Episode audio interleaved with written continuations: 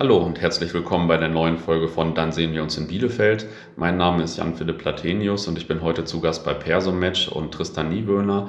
Ja, Tristan, sag mal ein paar Sätze zu dir vielleicht. Ja, hallo, vielen Dank für deinen mhm. Besuch. Ich bin Gründer und Geschäftsführer der Persomatch GmbH. Freut mich, dass du da bist, dass ich ein bisschen mal erzählen kann zu uns, was wir so machen. Vielleicht ein paar Sätze zu mir erstmal. Ja. Ähm, ich, ich komme aus der Region. Ich habe ähm, an der Uni Paderborn BWL studiert und habe mich immer schon so für die Startup-Themen interessiert. Wir sehen natürlich jetzt, Startups sind in aller Munde. Ich sage immer, ich habe mich schon dafür interessiert, bevor es cool und hype ja. wurde. Und ähm, habe dann auch erst für ein großes Unternehmen nach meinem Studium gearbeitet, habe aber irgendwie gesehen, ich, ich habe irgendwie Bock auf Gründen. Habe dann auch ein Startup gegründet äh, in, im IT-Bereich. Das hat leider nicht so gut geklappt, das mussten wir dann irgendwann aufgeben. Ich bin dann für Professor Kapst, also an der Garage 33 an der Uni Paderborn als Startup-Coach tätig gewesen. Ist ja auch ein bekannter Mensch im Gründungsumfeld, sage ich mal. Da, ja. Das stimmt, genau. Und ähm, dann bin ich auch noch ähm, bei der Founders Foundation gewesen, der Initiative der Bertelsmann Stiftung, als Entrepreneur in Residence, so ganz in der Anfangsphase, habe das so mit begleitet und habe mich eigentlich immer mit, mit Gründungsthemen beschäftigt, ja. weil ich das super spannend fand.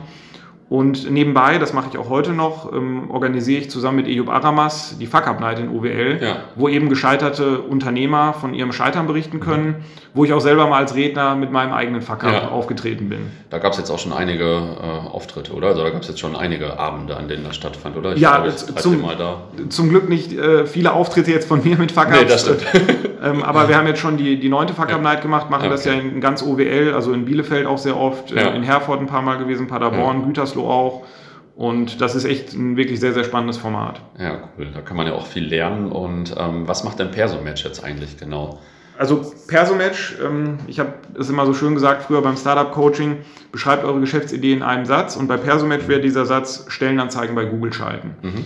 Wir sind der meines Wissens nach weltweit erste und einzige Customer Self-Service, um Stellenanzeigen bei Google zu schalten. Mhm.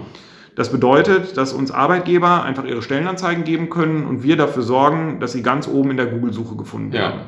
Sowohl mit Google Ads als auch mit Google for Jobs. Ah ja, okay. Also wenn ich jetzt als, äh, als Bewerber nach irgendeiner Stelle suche und äh, mein potenzielles Zielunternehmen hat euch beauftragt, dann google ich danach und äh, finde dann quasi den, den Job, den ihr da in Auftrag gegeben habt, wahrscheinlich.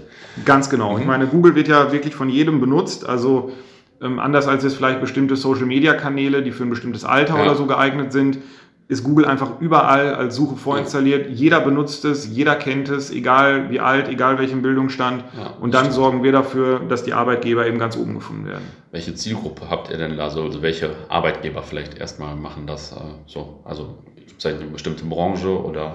Also das ist wirklich das Schöne bei Google, dass es ja von jedem genutzt wird und also auch in jeder Branche relevant ist. Mhm. Also wir haben Kunden, in der ganzen Bandbreite. Wir haben große Konzerne, wir haben aber auch ähm, kleine Einzelhändler. Zum Beispiel ja. haben wir auch einen bekannten Herrenfriseur hier aus der Bielefelder Innenstadt, cool. für, für, den wir schon was ähm, Personal gefunden haben, sehr erfolgreich. Mhm. Äh, und wir sind aber auch für Personalmarketingagenturen tätig, also die mhm. im Prinzip für ihre Kunden Personal suchen sollen. Und da sind wir im Prinzip der Experte für Stellenanzeigen in der Google-Suche. Ja, und bewerberseitig heißt das, äh, ihr sprecht auch dann jeweils die Bewerber an von euren Kunden. Also das ist auch sehr breit gefächert. Ihr sucht jetzt nicht nur ITler oder so quasi. Nein, also wir bei uns äh, bei Google äh, kann im Prinzip jeder suchen. Ja. Also wir haben Blue-Collar-Jobs, wir haben Akademiker, IT-Jobs, also die komplette ja. Bandbreite. Und äh, die wird auch von Bewerbern so sehr breit genutzt, Google. Also das machen auch Bewerber aus jedem Bereich wahrscheinlich so, oder? Absolut. Also ich denke, man lehnt sich nicht zu weit aus dem Fenster, wenn man sagt, jeder nutzt Google. Hm. Na, okay. Und äh, ja, wie kam das denn zur Gründung damals? Also damals wird sich so weit entfernt haben, ist gar nicht so lange her. Ne? Nein, das ist so lange ist es noch nicht her. Wir ähm, haben ja im Jahr 2017 gegründet und das Thema Personal war schon immer irgendwie im, im Hinterkopf.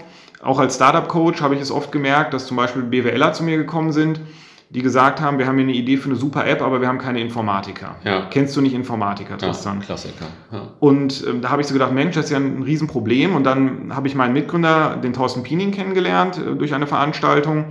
Und wir haben uns dann weiter mit dem Thema beschäftigt. Er ist ja auch Online-Marketing-Experte und haben uns dann überlegt, dass also Stellenanzeigen bei Google ein, ein Themenfeld ist, das noch sehr unterrepräsentiert ist. Mhm. Und haben uns dann zusammengesetzt und haben uns die Frage gestellt, ob man das nicht irgendwie automatisieren und optimieren kann. Und ja, der, der Rest ist jetzt Geschichte. Ja, ja nicht schlecht. Und ähm, warum habt ihr in Bielefeld gegründet, genau?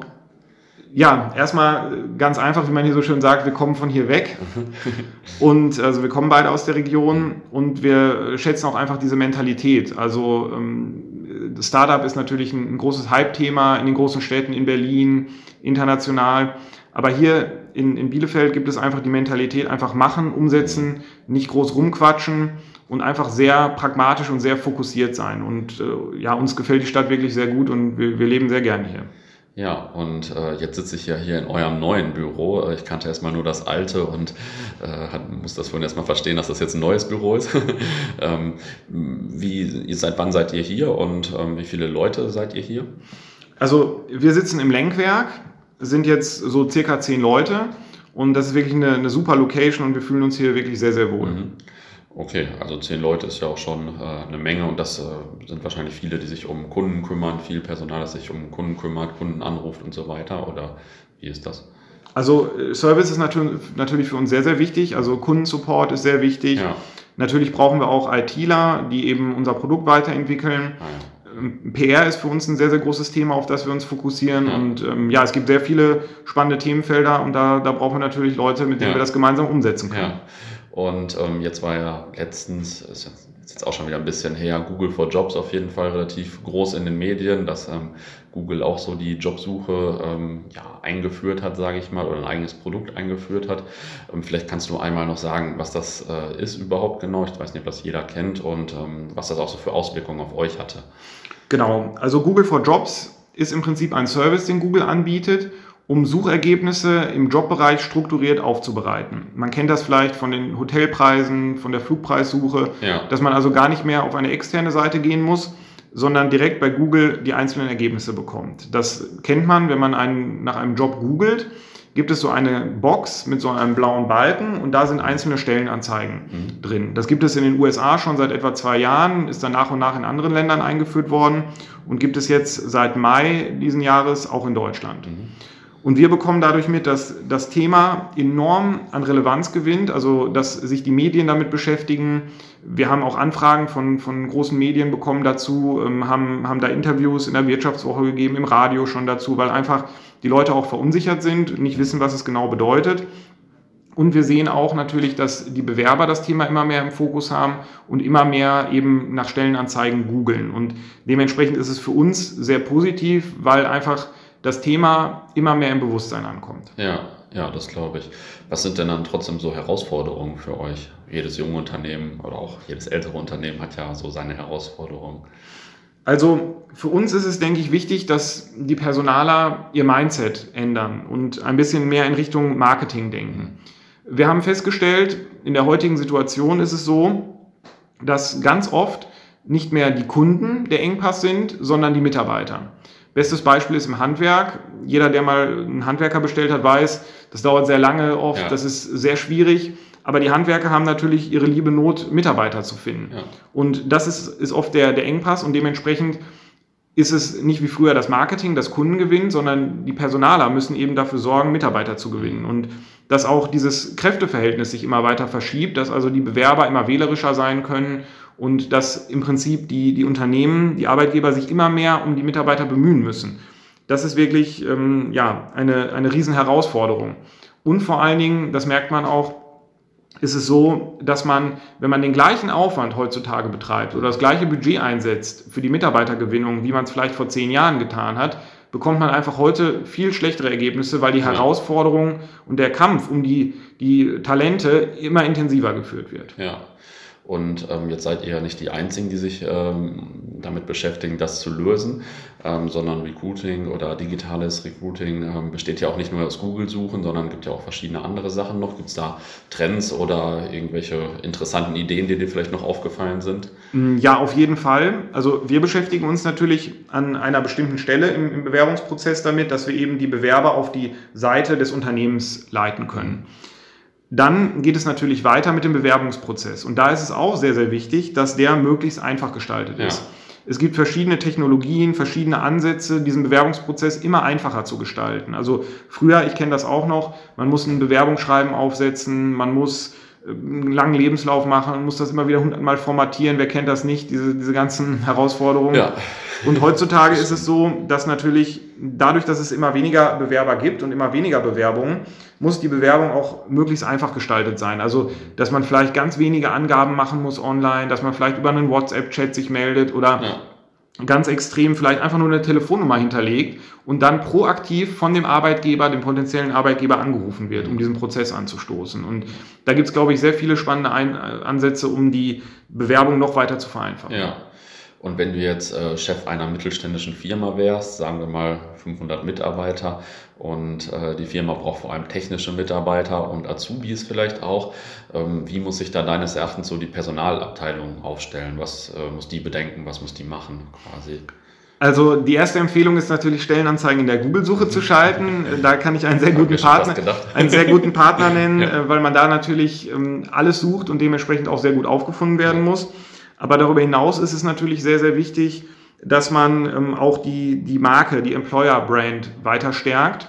Dass man also zeigt als Arbeitgeber, man ist ein attraktiver Arbeitgeber. Ja. Also da auch wieder dieser Mindset-Wandel, dass man also wirklich sich denkt, ich muss mir Mühe geben als Arbeitgeber, ich muss mich gut präsentieren, ich muss gute Leistungen, gutes Arbeitsklima anbieten und muss das eben auch entsprechend kommunizieren und auch die Vorteile herausarbeiten. Ja. Wir haben hier in, in Ostwestfalen gibt es ja immer so diesen schönen Begriff der Hidden Champions, mhm. also Weltmarktführer, die im Grunde kein Mensch kennt.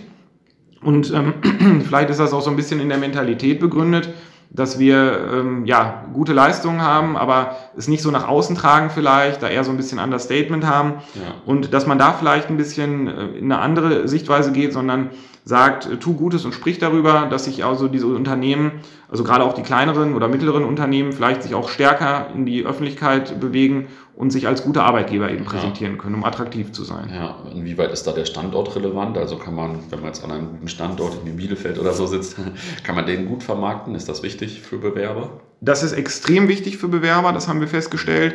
Also zum einen auf der kleinen Ebene, also die Location, die Räumlichkeiten sind sehr, sehr wichtig. Das sehen wir jetzt hier auch in unseren Räumlichkeiten. Die sind ja sehr attraktiv und das zieht auch die, die Bewerber an. Ja. Da gibt es auch Studien tatsächlich zu, ähm, dass die ähm, Arbeit, Arbeitnehmer bereit sind, auf Gehalt zu verzichten, mhm. wenn die Räumlichkeiten sehr schön sind. Das, das ist wirklich nachweisbar. Und natürlich auch der Ort und das Umfeld. Und ich denke, das klappt hier in Bielefeld schon sehr, sehr gut mit dem Marketing. Jetzt auch mit dieser Millionenwette. Bielefeld ja. gibt's gar nicht, jeder hat davon gehört.